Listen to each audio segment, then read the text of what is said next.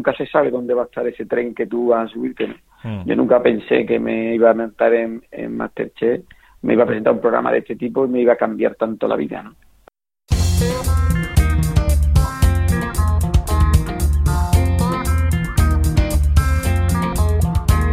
Descifrando Emprendedores, un programa de entrevistas dirigido y presentado por Sergio Navacerrada.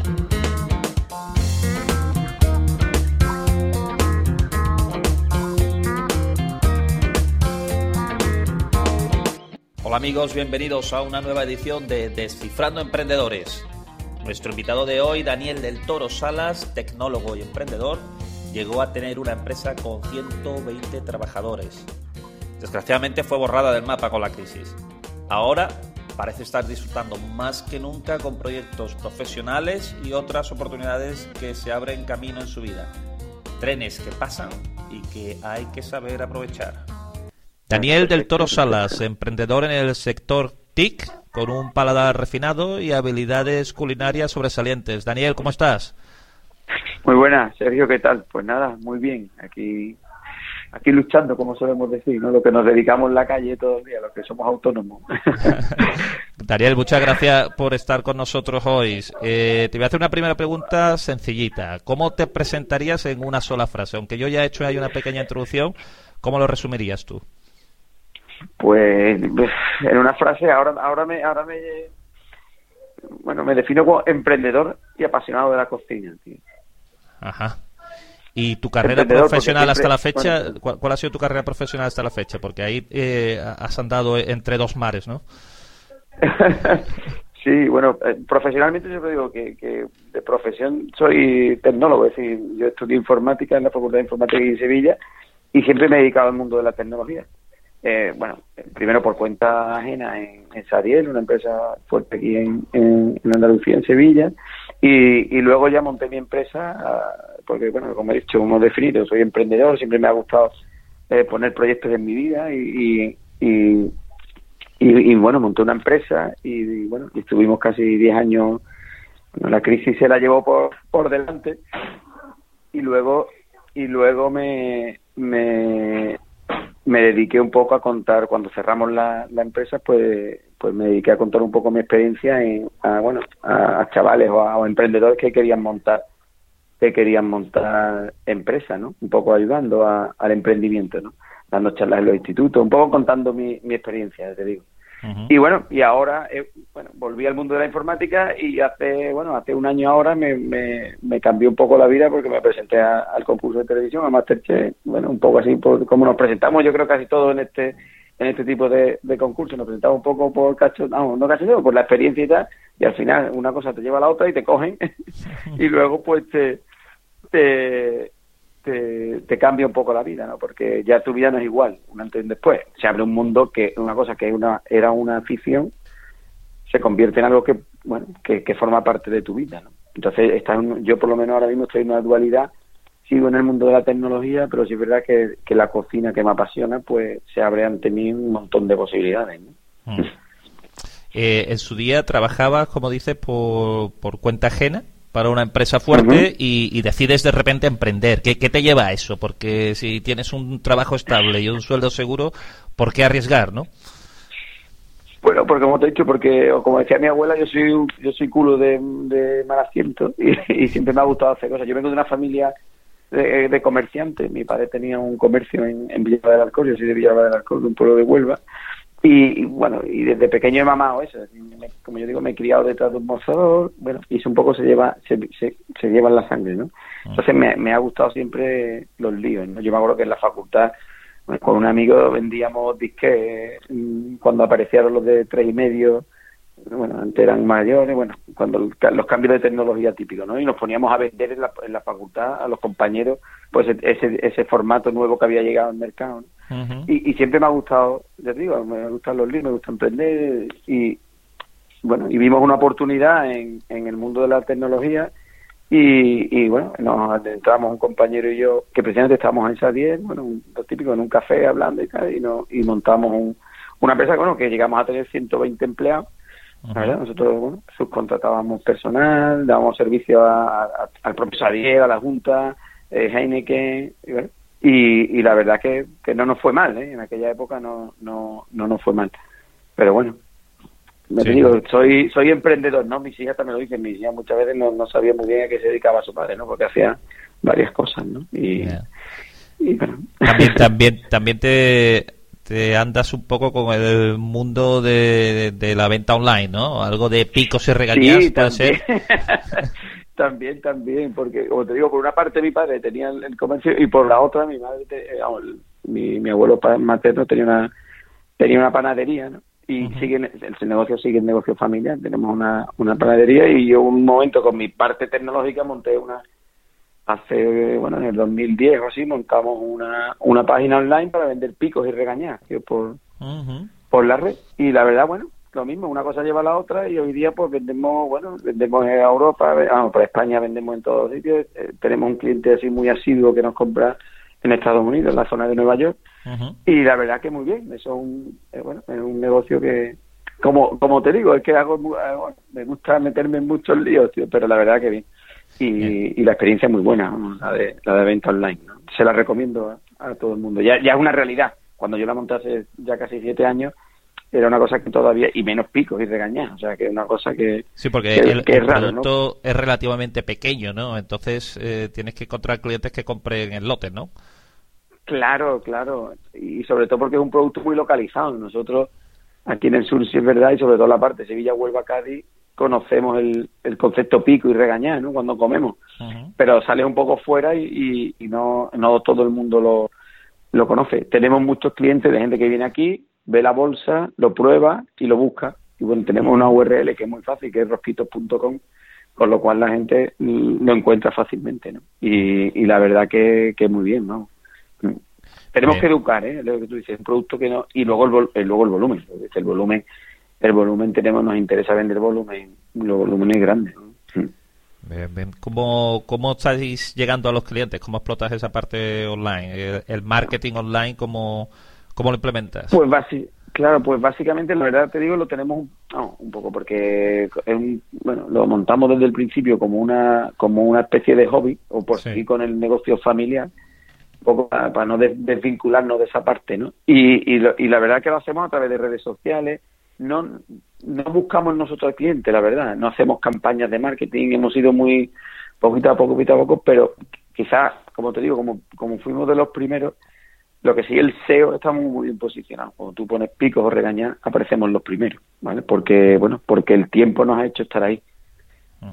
Y, la verdad que no que no hacemos un marketing masivo mm, a clientes y tal, ¿no? A lo mejor puntualmente hacemos en redes sociales sorteo de a lo mejor una caja y, pero redes sociales lo que lo que solemos hacer. Bueno, estamos en un programa de emprendimiento y vamos a entrar en un bloque un poquito más relacionado directamente con el emprendimiento. Comentas que llevas años trabajando por cuenta propia, eh, ahora puede ser que haya vuelto pero ¿cuál ha sido tu peor momento como emprendedor? Llévanos a ese momento en el que dijiste, ¿qué hago yo aquí?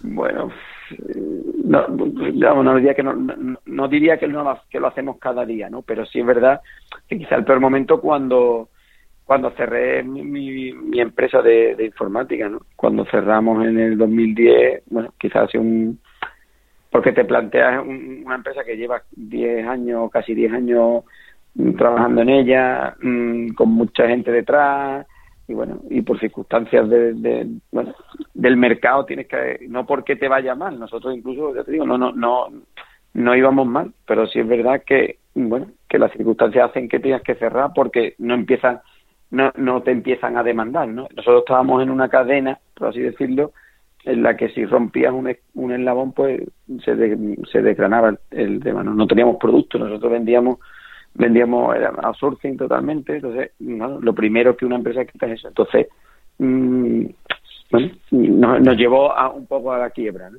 Mm. Y ahí fue un, momento complicado, pero bueno, como todo emprendedor, yo también se lo decía, se lo, digo, lo digo a mis hijas, lo digo a la gente, ¿no? que, que bueno, que una puerta abre, una, bueno, cuando se cierra una puerta se abre otra, ¿no? y, el emprendedor siempre tiene que estar moviéndose. Entonces, siempre también lo digo, si yo yo lo pensaba muchas veces, si hemos llegado a, si yo he llegado hasta un punto mm, no, no tengo por qué mirar hacia atrás, tengo que seguir al siguiente punto, ¿no? Ah. Y bueno, los emprendedores lo que los llevamos en la sangre, los fracasos nos llevan a, meternos en otros en otras aventuras, ¿no? Es duro, es duro porque, bueno, digo, lleva, pones toda tu vida en ese proyecto, pero bueno, es un proyecto que se cierra y se abren otros, ¿no? Nunca he tenido miedo en ese aspecto, ¿eh? Lo pasan mal, se pasa mal, porque la familia, los amigos y tal, pero bueno, resurgimos, ¿no? Los emprendedores, lo, único, la única, bueno, eh, es el trabajo, ¿no? El trabajo, yo creo, y la dedicación es la única fórmula para que para que luego vayas al éxito, si no, que a lo mejor no lo alcanzas, ¿no? Pero bueno, sigue y, y vuelves a, intentarlo con otro. ¿eh? Bueno, seguro que también, te he preguntado por el peor momento, seguro que también has tenido momentos excelentes, porque no llevas al mejor de ellos. Bueno, no, no, sabría qué decirte porque soy un tío muy positivo y, para mí cada día es un éxito.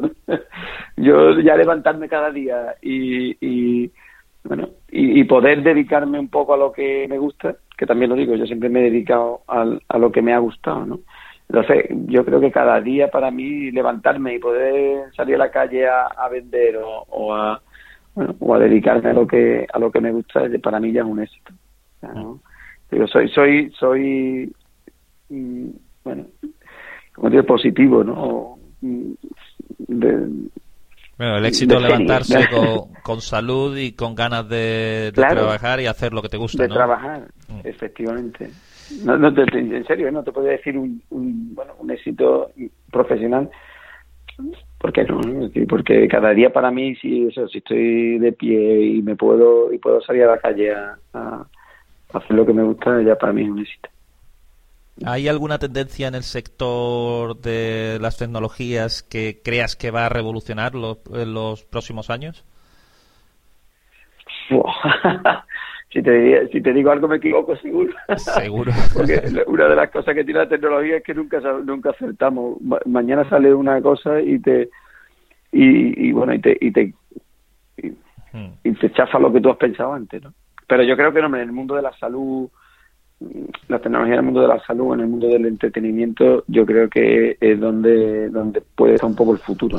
Eh, y la gastronomía, es decir, eh, eh, o, la nutrición, no más que la gastronomía, marcando la parte de nutrición y salud. ¿no? Yo creo que ahí la tecnología tiene que, que dar ahí un paso también y, y puede, bueno, tiene recorrido.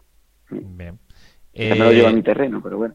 Lo, lo, mismo te pregunto para el sector culinario. ¿Crees que algo va a revolucionarlo? Aquí cada vez salen cosas más eh, extravagantes, ¿no? Eh, con, la comida. Claro.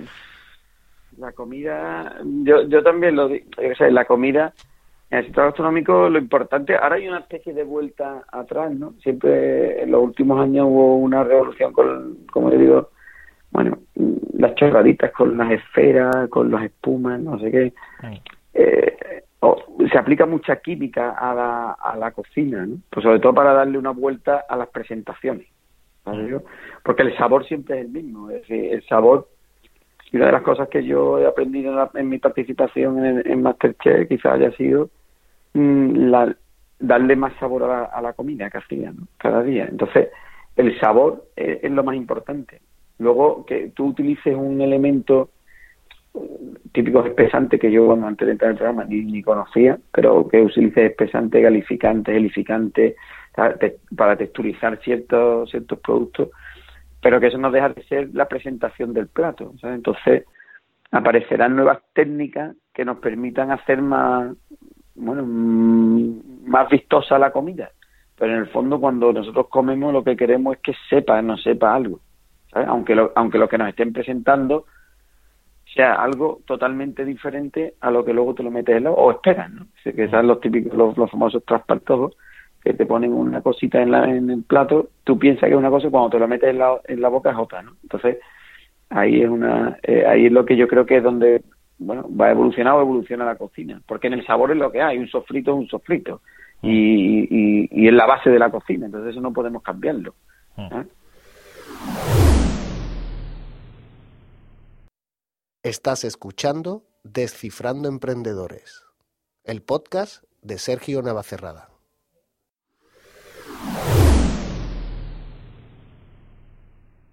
Eh, cada vez se habla más un poco de, de, las legumbres, ¿no? O sea, como, como salvadoras de, de, muchas cosas, ¿no? Aquí la dieta mediterránea, que tú y yo seguramente hemos crecido, eh, tienen una parte esencial, ¿no? Pero en otras dietas quizás menos, ¿no? Y esas legumbres parece que bueno, desde, el punto de vista incluso medioambiental, ¿no? Puede, puede ser un poco salvadora, ¿no? De consumir menos carne, más legumbres y, siempre el problema que tienen, ¿no? Es, es, que tardan más en cocinarse, ¿no? Y como dice, con una vuelta un poco a, lo más tradicional, quizás eh, vuelvan a tener un, estrellato ¿no? en la cocina, ¿no? Claro, no, hombre, la, la, la, legumbre y, y, un poco ahora también la tendencia a la cocina de, como de mercado, el slow food también que le llaman, es volver a, bueno, un poco a, unir la agricultura con la cocina, ¿no? no y, más la, agricultura de cercanía, lo que hacíamos bueno, mm. nuestras abuelas, que comprábamos en el mercado o cocinábamos lo que había en, en, ese, en ese momento, ¿no? No, Ha llegado un momento en el que en cualquier época del año encuentro cualquier producto. Mm.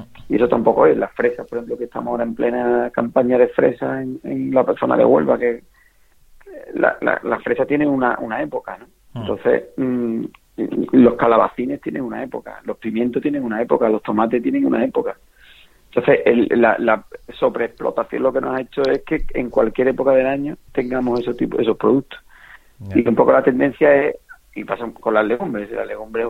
Lo bueno de las legumbres es que se producen en un en una época del año, se secan y, y, y la puedes consumir durante todo la, toda la época del año. Lo que pasaba con el bacalao. El bacalao hoy día, el bacalao salado prácticamente casi no se ve ya en los mercados, porque el bacalao, bueno, con la, un producto que se, que se cogía en no sé dónde, se salaba y era un, era un, un método de conservación tradicional. Hoy día el bacalao, el tema de congelación y tal, mm, bueno, pues se, se consume en su punto de sal, congelado, y, y no necesito desalarlo, ¿no? Eh, hay un proceso de, de al acortamiento del proceso de cocina.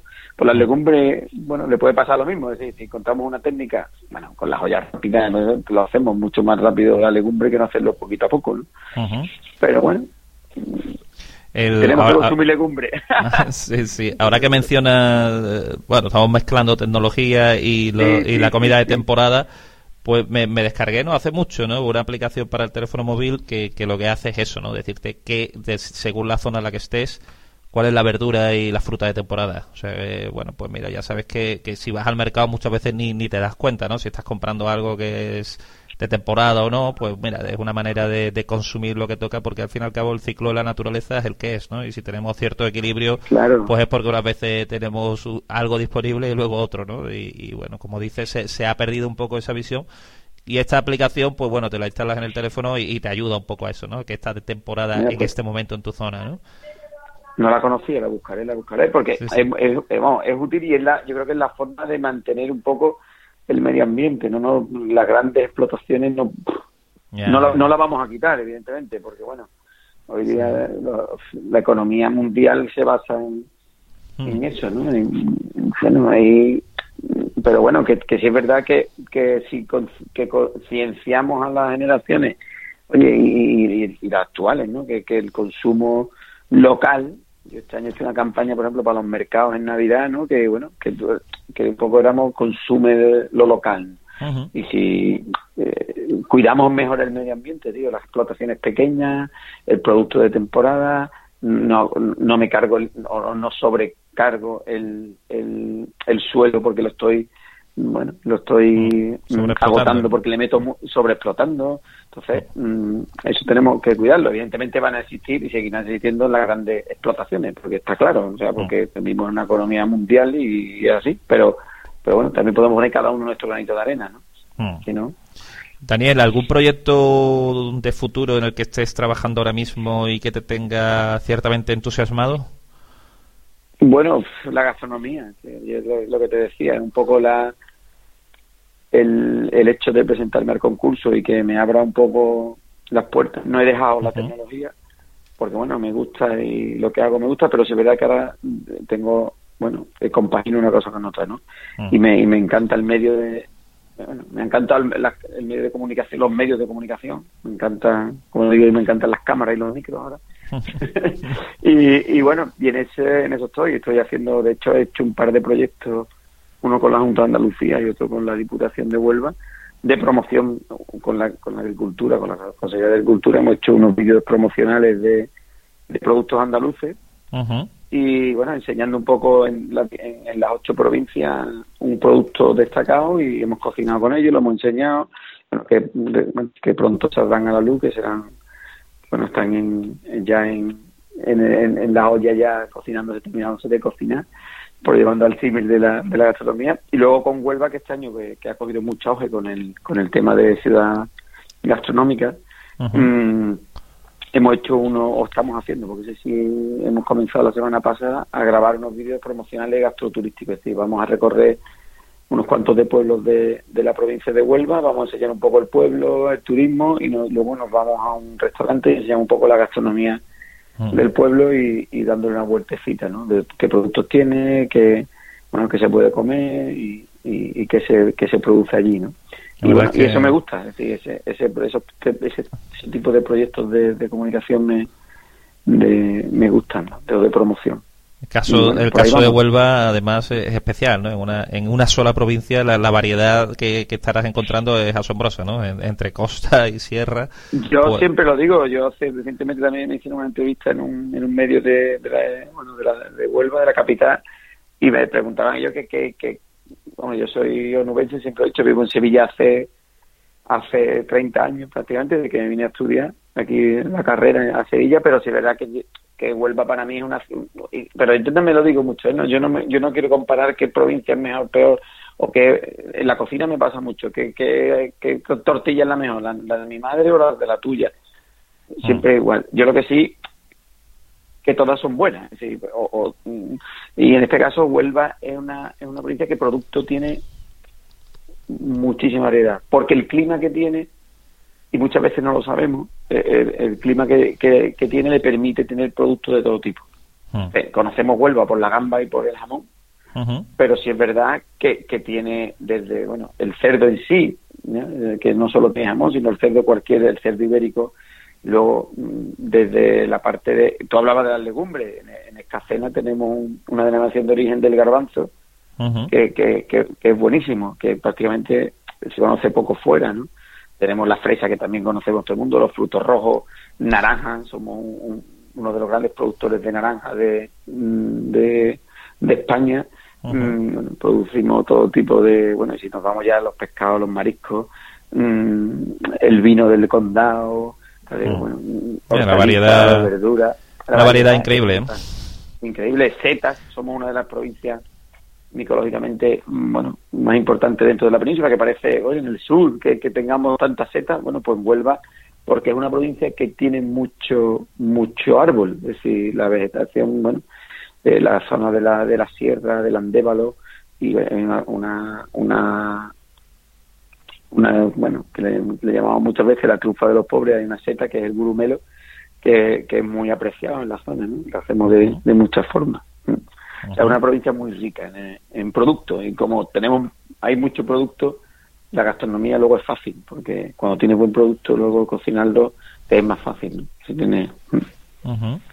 Daniel, vamos a pasar a un, bloque con la intención de conocer a, Daniel del Toro, la persona. ¿Tienes algún hábito o rutina que, que repitas diariamente? Me río porque no, no lo, quizás lo único que repita es el zumo que me tomo por las mañanas, tío. Un zumo por la mañana. de naranja. un zumo, sí, le suelo echar naranja en la base del líquido y luego le suelo echar un trozo de jengibre que me gusta mucho, que es muy, bueno, tiene me aporta muchas propiedades a la mía y a todo, a todo el que se lo tome, muchas propiedades y luego suelo echarle pues un poco lo que tengo por la por el frigorífico, un medio plátano, un kiwi, eh, manzanas y tengo un poco la fruta que, que tengo en el frigorífico. Y eso lo repito todas las mañanas, ¿no? Con lo cual creo que es lo único que, que repito a lo largo del día, ¿no? la rutina que tengo. Ya. Ya, ya, ya. ¿Y alguna frase favorita, tipo inspiradora, que, que tengas siempre en mente y que, bueno, de vez en cuando te, te, te, te ayude algo recordarla? Bueno, yo siempre, bueno, tengo una frase que siempre, pero bueno, ahí, tengo varias, tengo varias, porque voy cogiendo frases nuevas, ¿no? Pero yo siempre tengo una frase que cuando estoy en un momento mm, complicado, como tú decías antes, como me preguntado cuál es tu peor momento, ¿no? Cuando tengo un momento complicado, yo siempre me digo, me hago un mantra a mí mismo y me digo, joder, si has llegado hasta aquí, mm, bueno, no te agobies que, que tú eres capaz de seguir adelante, ¿no? Es decir, no, no, y, otra frase que digo muchas veces eh, a mis hijas es que el no puedo no existe, ¿no? O sea, no, no puedo, no. no tienes que siempre tienes que intentarlo, ¿no? eso, yo creo que los emprendedores, los autónomos, no, no, decimos no puedo, ya no puedo, no. no puedo. Costará más, costará más o menos, ¿no? Pero, pero se consigue. Efectivamente, pero se consigue, sí, luego te pegarás cabezazo, pero no puedo, no. no. Mm. Por eso quizás las dos, las dos frases que más me, me repito en los momentos más complicados. Y ahora un caso hipotético, un supuesto, a ver, ¿por, dónde tirarías? Eh, si mañana te levantas en un mundo nuevo que es igual al que conoces, pero en el que no tienes contactos, es nuevo para ti, con algo de dinero en el bolsillo, pongamos como 500 euros, ¿cuáles serían los primeros pasos que darías? Tomarme un zumo por la mañana, que me ponga arriba, me ponga a toro. Para energizarte, ¿no? Eh, energía a tope. Sí, sí, sí. No, bueno, y un poco es decir, saber lo que hago, es decir, mm, ofrecerte a ti, o sea, mm. ofrecerte en cualquier... Mm, yo siempre he dicho, no, no podemos no esperar a que nadie te... Bueno, si es un mundo, entiendo que hay gente, ¿no? O sea, no estamos solos, ¿no? Eh, pero es ofrecerte a, hacer o ayudar a lo que otro necesite, evidentemente siempre con una rentabilidad, es decir, porque si, si eh, siempre que hagamos algo, yo también lo digo, el emprendimiento eh, no es algo que no, bueno que, que, tiene que hacerlo para para que para subsistir no es decir, estamos en este mundo porque tenemos que, comer de algo hmm. entonces ofrecerte no no cerrarte puertas a nada ¿no? No, hmm. porque yo sea informático o tecnológico en este caso mm, si tú tienes oportunidad de hacer otra cosa mm, no lo dejes no decir porque bueno nunca se sabe dónde está el dónde puede estar eh, tu nuevo proyecto hmm. Entonces, si yo me encuentro en un mundo solo eh, o un mundo nuevo, como dice, con 500 euros en el bolsillo, primero, mm, intentar racionalizar esos 500 euros y, luego, mm, bueno, buscar dónde, puede, dónde puedes ayudar y dónde puedes aportar algo que, se, que luego te reporte, ¿no? O que te rentabilice tu trabajo. Bien, eh, estamos llegando al final del programa, pero idealmente nos das algunas referencias, ya sean web o de otro tipo, para que la gente sepa algo más sobre Daniel del Toro y, tu, y, sus proyectos. Sí, bueno, yo tengo, desde hace tiempo tengo, tengo, tengo un blog, bueno, en mis redes sociales, Daniel del Toro Sala, que soy yo en Facebook, o Daniel MH4 en Twitter, en Instagram, ahí podéis ver lo que, lo que hago y luego en mi, tengo una página web que es del torosalas.es, donde, bueno, donde voy subiendo de vez en cuando recetas y está más orientado al mundo gastronómico, pero sí es verdad que bueno, que ahí voy poniendo un poco por donde ando, ¿no? Pero en mis redes, en las redes sociales me podéis ver, soy muy activo en, en redes sociales, ¿no? Como te digo, Daniel, Daniel del Toro Sala o Daniel MChef 4, tanto en Instagram como en Twitter, ahí, ahí posteo casi todos los días un par de, un par de pinceladas del torosalas.es y, y en las redes sociales, ¿no? Como Daniel del Toro. Y en redes sociales. Estupendo. Pues Daniel, muchísimas gracias por, por tu tiempo y muchísima suerte con, con esa dualidad que comentabas, ¿no? la tecnológica y la de la cocina, ¿no? Y, igual encuentras una manera de mezclar ambas y sacar adelante un proyecto interesante, ¿no?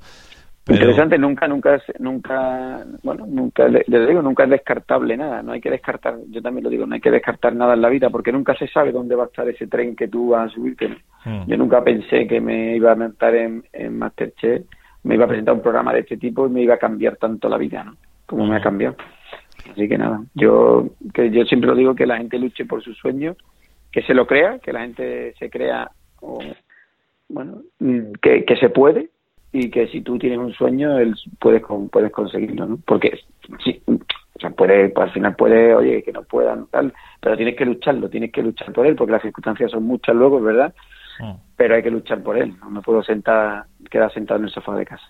Lamentarlo, lamentar lo que no se, lo que no se ha intentado, ¿no? Es mucho peor que, lamentar un fracaso, ¿no? Claro, efectivamente, efectivamente. Fracasar siempre que fracasar es bueno fracasar porque vas a aprender, de los fracasos se aprenden, seguro. Un abrazo, Daniel. Negocio online, empresas de tecnología, Masterchef.